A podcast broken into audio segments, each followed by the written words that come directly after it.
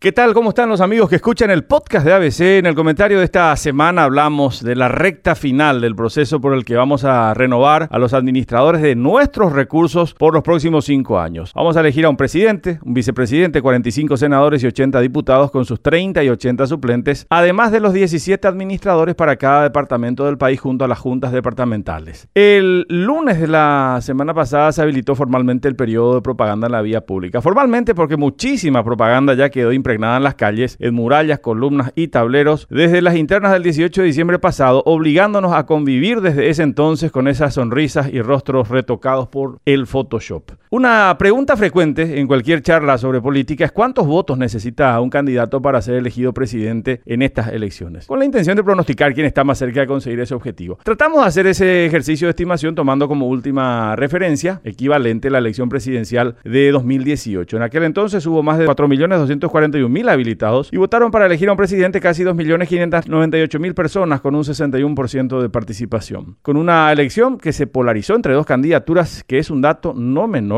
Mario Abdo obtuvo poco más de 1.206.000 votos frente a los poco más de 1.115.000 de Efraín Alegre. El resultado final fue de 46,2% frente a 43,04%, poco más de 3 puntos porcentuales o 90.603 votos. Entrevistamos en la 7.30M el jueves pasado al coordinador de estas elecciones, Luis Alberto Mauro, quien estimó de forma muy optimista que se alcanzaría una participación del 70% el próximo 30 de abril. Y de ser así, sería el mayor de los porcentajes de participación desde 1998 hasta hoy, salvo precisamente el de esas elecciones que superó el 80%. Planteamos un promedio de participación con un optimismo un poco más moderado, haciendo el cálculo sobre un 65% posible de votantes, un porcentaje más acorde con el de las últimas cuatro elecciones presidenciales. Con esto, sobre las 4.782.940 personas habilitadas para votar, podríamos alcanzar, si se da el 65%, casi 3.109.000 votos. De darse este escenario, habría casi 511.000 votos más a conquistar que en la pasada elección presidencial. 511.000 votos más. Tomando también como referencia el porcentaje de poco más de 46% de los votos obtenidos por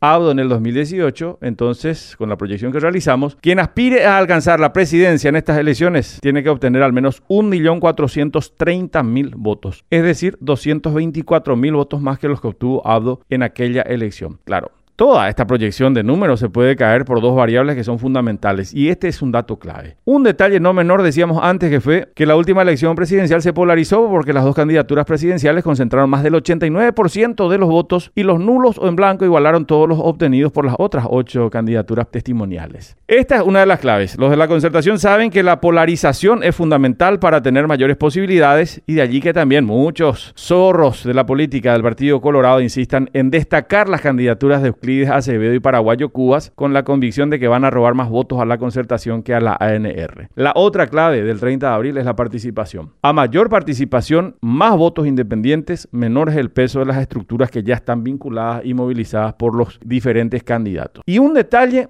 para cerrar el comentario. Habrá que ver si alguna de estas ofertas electorales moviliza al segmento de la población más apático, en promedio, que sigue siendo el de los jóvenes de 18 a 29 años, quienes en las últimas elecciones solamente registraron poco más del 52% de participación, casi 10 puntos porcentuales menos que el promedio total. Todo esto vamos a evaluarlo en menos de dos meses. Hasta la próxima semana.